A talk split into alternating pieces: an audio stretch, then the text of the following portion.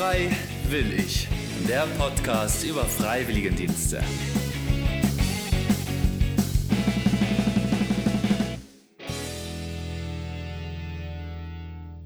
Witam serdecznie w tym specjalnym odcinku dwujęzycznym. Najpierw mówimy razem po polsku i potem po niemiecku, czyli też niemiecka wersja już będzie dostępna, czyli jak wy lepiej, Lepiej rozumiecie. jak lepiej rozumiecie niemieckiego, to zachęcam do e, słuchania niemieckiej wersji.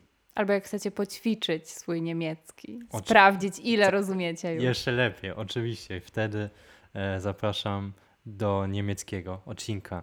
Mniej więcej mówimy o tym samym, ale oczywiście nie jeden do jednego. Można tak mówić po Mhm, polsku? tak, Eins zu można. eins? Fajnie. No, razem mówimy z Asią. Asia pochodzi z Borowca w Polsce, Tak, z Borówca. z Borówca i już e, wiele podróżowałaś po Europie. Najpierw robiłaś badania w Kozowie.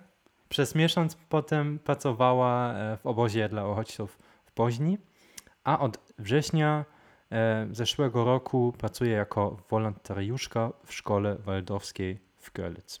Dokładnie tak. Witam Cię i pozdrawiam. Cieszę się, że poświęciłaś swój czas dla mnie. Dziękuję. Cieszę się, że chciałeś przyjechać tutaj do mnie i zrobić ze mną ten wywiad. I mam nadzieję, że będzie dla nas obydwu i dla tych, którzy słuchają, ciekawym doświadczeniem. Też mam taką nadzieję. E, mamy e, przyjemność siedzieć razem twarzą w twarz i nie online. To jest bardzo fajne. E, dlatego możesz nam krótko powiedzieć, gdzie jesteśmy akurat. Y, Jesteśmy w Gerlitz, bardzo blisko polskiej granicy. Właściwie, nie wiem, może 300 metrów. W każdym razie najbliższy sklep jest w Polsce, idzie się do niego 10-15 minut. Nawet bliżej od sklepu w Niemczech. Tak, dokładnie, więc jest to wygodne. No oprócz tego, że trzeba zmieniać pieniądze. Em, ale myślę, że to jest bardzo unikalne w tym mieście i bardzo ciekawe, że można właściwie wybierać, że jest oferta kulturalna, która wydaje się, że jest to małe miasto, ale mimo tego dość dużo się dzieje.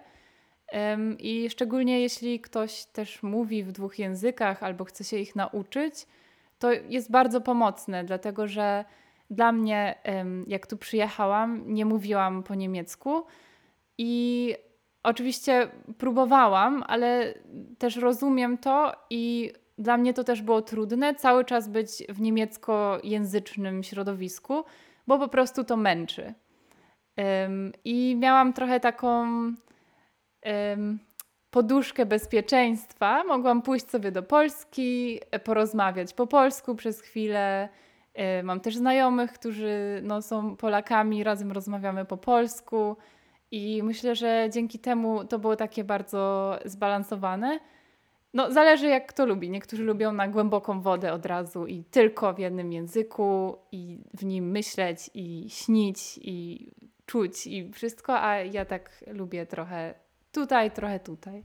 I nawet e, współlokatorzy też mówią trochę po polsku nawet, e, Y, zauważyłem. Tak, mój jeden współlokator mówi bardzo dobrze po polsku. Pozdrawiam Steve'a. E, e, Drugi nie za bardzo, nie nauczył się, ale y, angielski, niemiecki. Tak, Jakoś można się dogadać. oczywiście, I- nie ma problemu. Było to dla ciebie jasne, jak już e, wiedziałaś, że robisz wolontariat w Niemczech, w Görlitz, że będziesz mieszkała w niemieckiej e, części miasta, czyli Görlitz, a nie może w Skorzelcu? Na początku nie do końca, zastanawiałam się, ale tutaj też jest taka sprawa, że po prostu jest łatwiej znaleźć mieszkanie w Gerlitz. I z drugiej strony, no, cieszyłam się, że będę mogła mieszkać z ludźmi, których jeszcze nie znam, a którzy mają inny trochę kontakt do tego miasta niż ja y, przez też moje miejsce wolontariatu. No bo zawsze można trochę więcej po prostu się o tym dowiedzieć. Oni tutaj mieszkają już długo. Gabi tutaj też y, studiuje. Dlatego no to są trochę inne kręgi, powiedzmy, które można poznać i gdzieś mieć z nimi jakąś styczność. I dlatego to było dla mnie em, ważne i ciekawe. I bardzo się cieszyłam, że udało mi się tutaj zamieszkać po tej stronie akurat. Ale mimo wszystko bardzo blisko do Polski. Dokładnie. To, właściwie to był przypadek. Tak się trafiło. Gdyby, gdybym znalazła mieszkanie gdzieś dalej, to pewnie też bym tam zamieszkała, a akurat ono jest tutaj um, i ma to swoje dobre strony. Polska, Kosowo, Niemcy. Jak to się stało? Dobre pytanie. To jest taka skomplikowana chyba historia. Ja po prostu. Hmm. Jakoś chyba szukam swojego miejsca i, i tak próbuję trochę tu, trochę tam. Są, myślę, duże różnice między tymi miejscami. Um, no i niektórych rzeczy bardzo mi brakuje, na przykład jak jestem w Niemczech, a myślę, że wcześniej może by mi ich nie brakowało, bo byłam wychowana w Polsce i jestem, myślę, taką osobą, dość zamkniętą w takim sensie, że wiadomo, na pierwszym spotkaniu raczej to nie jest w Polsce przyjęte, że całuje się w policzki, jakieś takie powitania wylewne robi. I to jest coś, czego właśnie nauczyłam się bardziej na Bałkanach, jak, jak mieszkałam um, właśnie w Kosowie czy w Słowenii też. Taka, taka kultura takiej otwartości, na przykład siedzenia i picia kawy codziennie, nie wiem, jednej, dwóch, trzech, po prostu zmieniania miejsca, w którym się siedzi, takich, takiego niespieszenia się, takiej, takich rozmów powolnych E, I też przez to mm, ja mam teraz takie luźne poczucie czasu, podejście do czasu. Dlatego trudno mi było na początku bardzo przestawić się na Niemcy, gdzie jak ktoś powie spotykamy się o ósmej, to jest ósma, a nie ósma dziesięć. Nie, tak. Więc to było dla mnie takie, taki duży szok właściwie. Czy domyślałam się, ale myślałam, no może taki stereotyp, może to nie jest prawda, a tutaj się okazało spóźnienie. To nie jest coś, co jest mile widziane.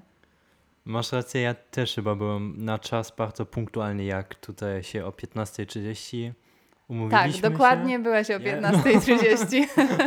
Szok dla ciebie, czy... Nie, czy już po... teraz nie, już teraz po, po roku już, już e, wszystko jasne, jak Niemcy działają. Mm, dokładnie. Dlaczego zdecydowała się na wolontariat w Niemczech? Um, chciałam spróbować czegoś nowego i akurat znalazłam y, informacje o wolontariacie w takim okresie, w którym kończyłam studia.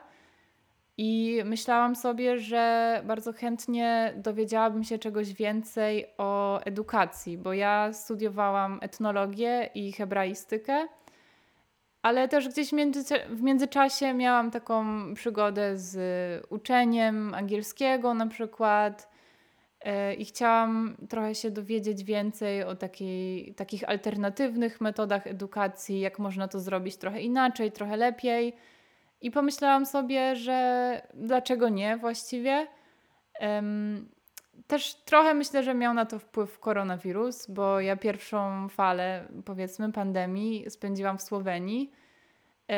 I to nie jest tak, że jakoś bardzo się bałam, ale też odczuwałam fizycznie taki dystans i bałam się na przykład o moją rodzinę, która była w Polsce i wiedziałam, że w razie czego to jestem bardzo daleko i tak naprawdę nie mam jak e, się do nich dostać, gdzie tutaj już no jest blisko 300 metrów, powiedzmy, Bardzo do pociągu blisko, no, no. pierwszego, no. więc. Um, wolontariat to nie jest taka znana rzecz w Polsce jak na przykład w Niemczech. W Niemczech to wolontariat, czyli FSJ, BFT są bardzo znane, e, bardzo znany sposób po szkole spędzić czas. Czy możesz krótko wytłumaczyć, co to ogólnie jest wolontariat? Mhm. Um, Myślę, że wolontariat to jest taki czas, kiedy pracujemy dla siebie, po to, żeby się czegoś o sobie dowiedzieć. To znaczy, dla wielu może się to wydawać dziwne, dlaczego mam pracować i dostawać za to tak mało pieniędzy i dlaczego mam się tak wysilać, skoro mogę już znaleźć sobie normalną pracę i zarabiać na siebie. ale wydaje mi się, że to jest świetna możliwość, żeby właśnie próbować różnych rzeczy.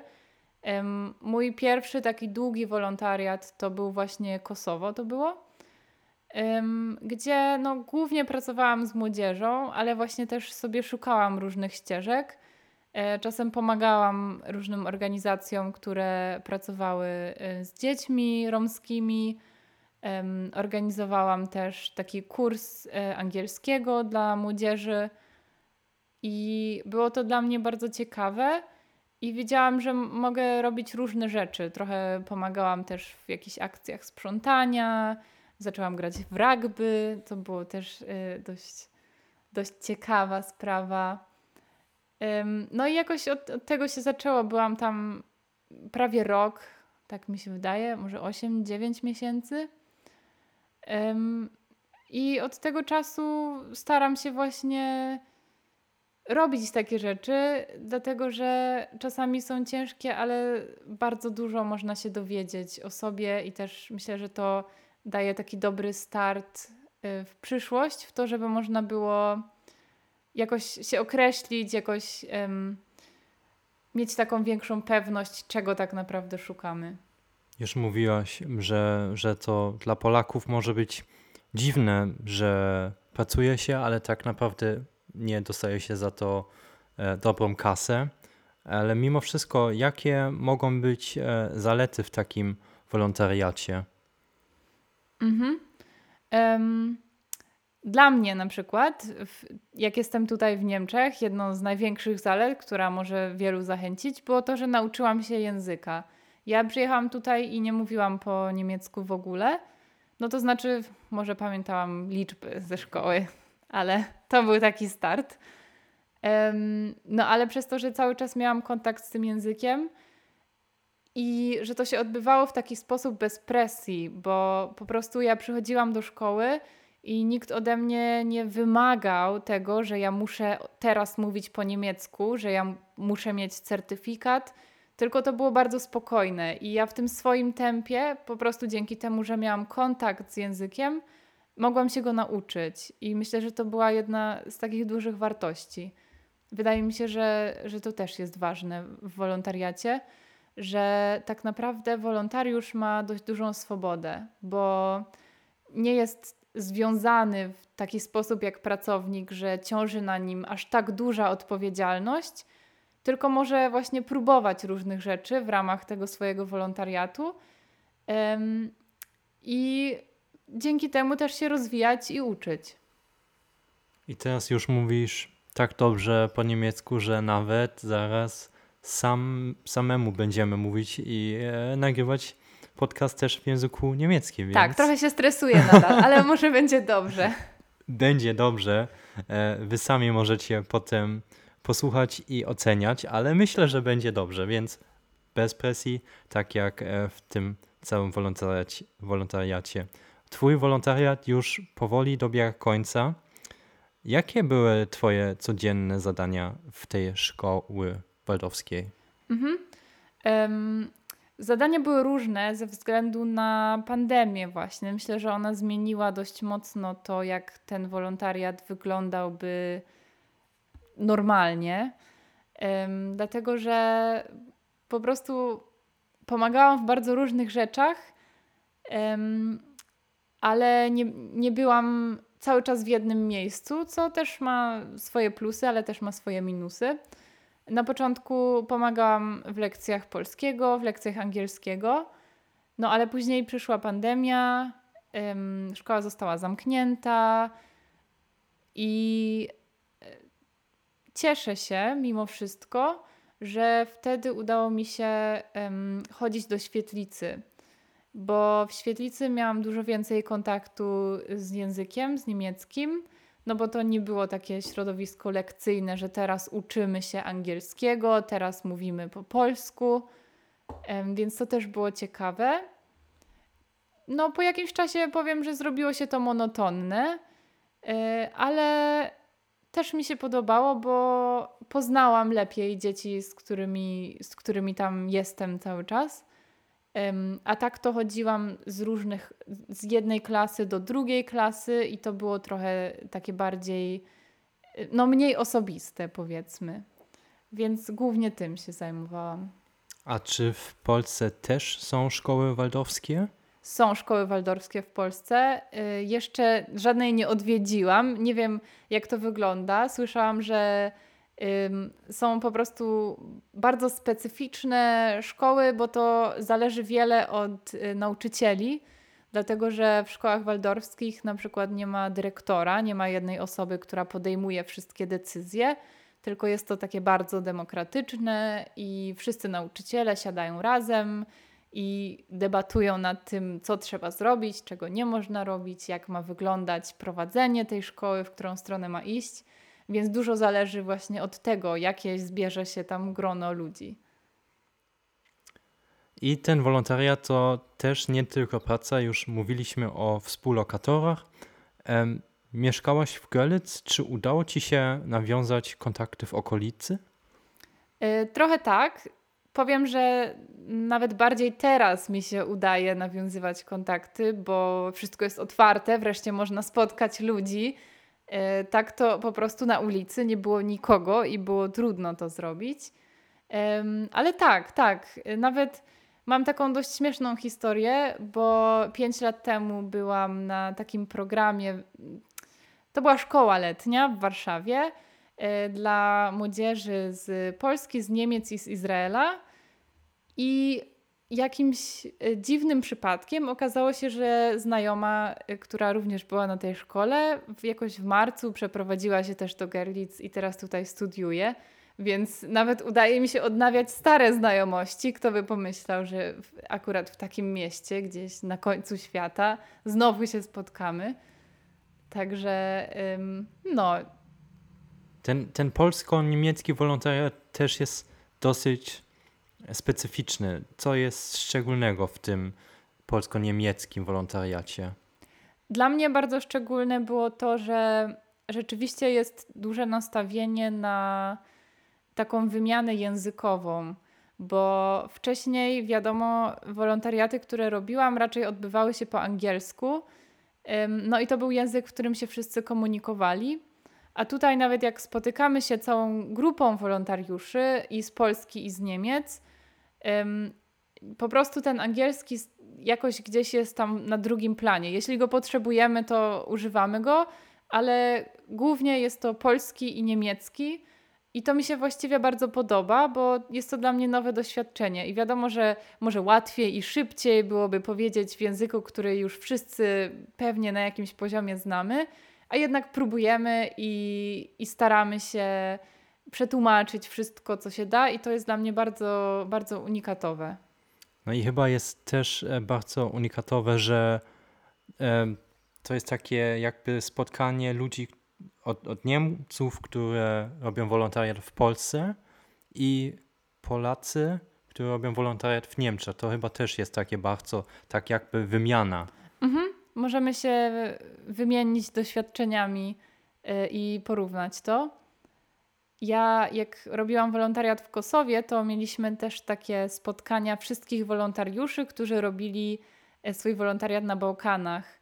To było też bardzo ciekawe, dlatego że każdy z nas był właściwie w innym kraju. Właśnie były osoby w Kosowie, w Albanii, e, w Bośni, jeszcze w Serbii wtedy, teraz już jest inaczej trochę.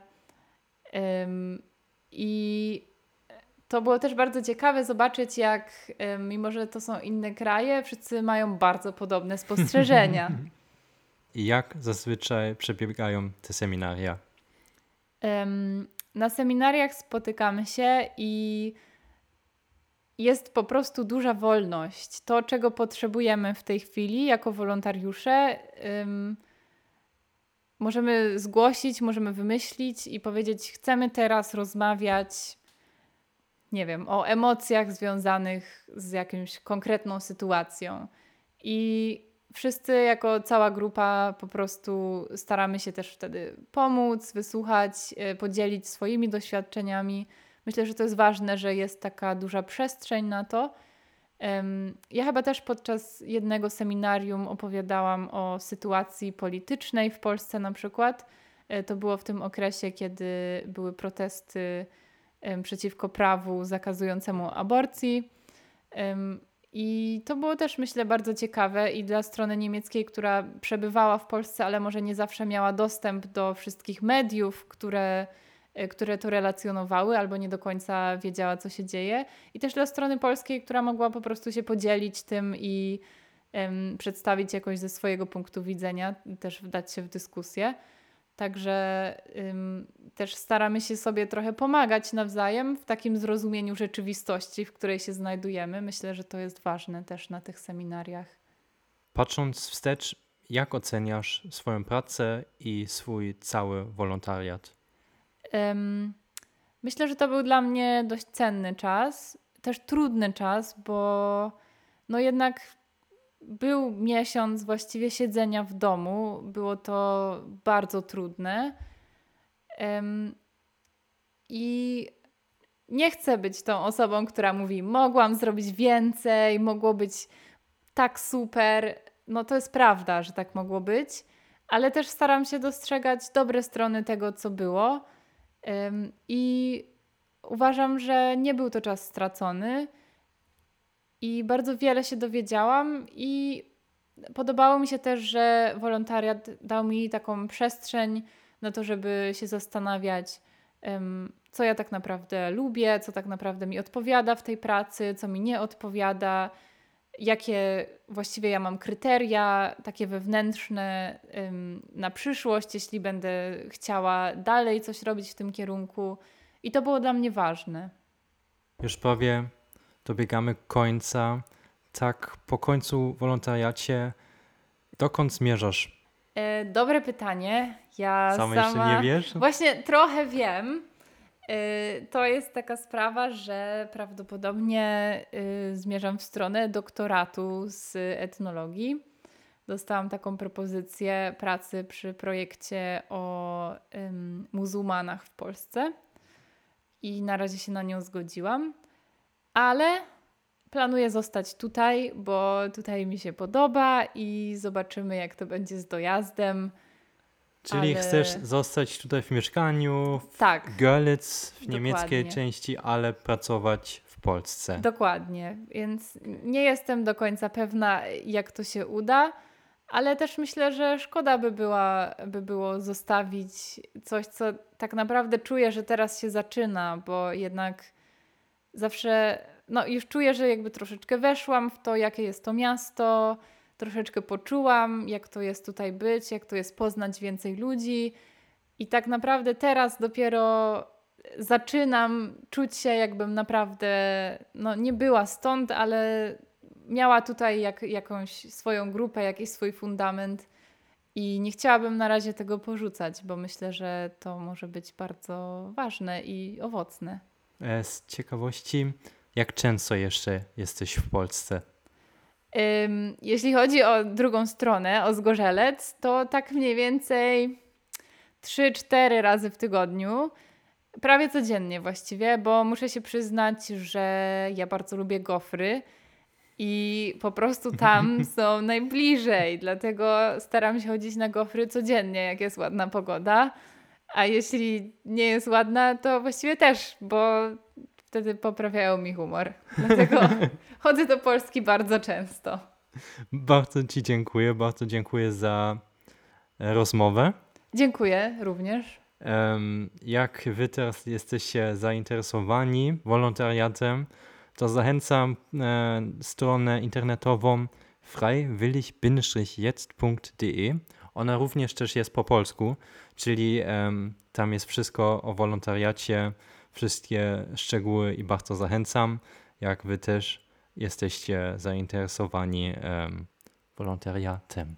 Dokładnie. Ja ze swojej strony polecam i polecam się wczytać i zainteresować, bo być może to jest właśnie coś, co pozwoli Wam na taki oddech trochę od codzienności i poznanie innego miejsca z trochę innej strony niż turystyka, bo jednak jako turysta widzimy, że tak powiem, fasadę budynku, a jako osoba, która rzeczywiście gdzieś mieszka przez jakiś, jakiś okres czasu, możemy wejść do środka, zobaczyć, jak to wygląda, co tam się dzieje, co jest w kuchni, w garnkach, i myślę, że to jest bardzo um, ubogacające doświadczenie.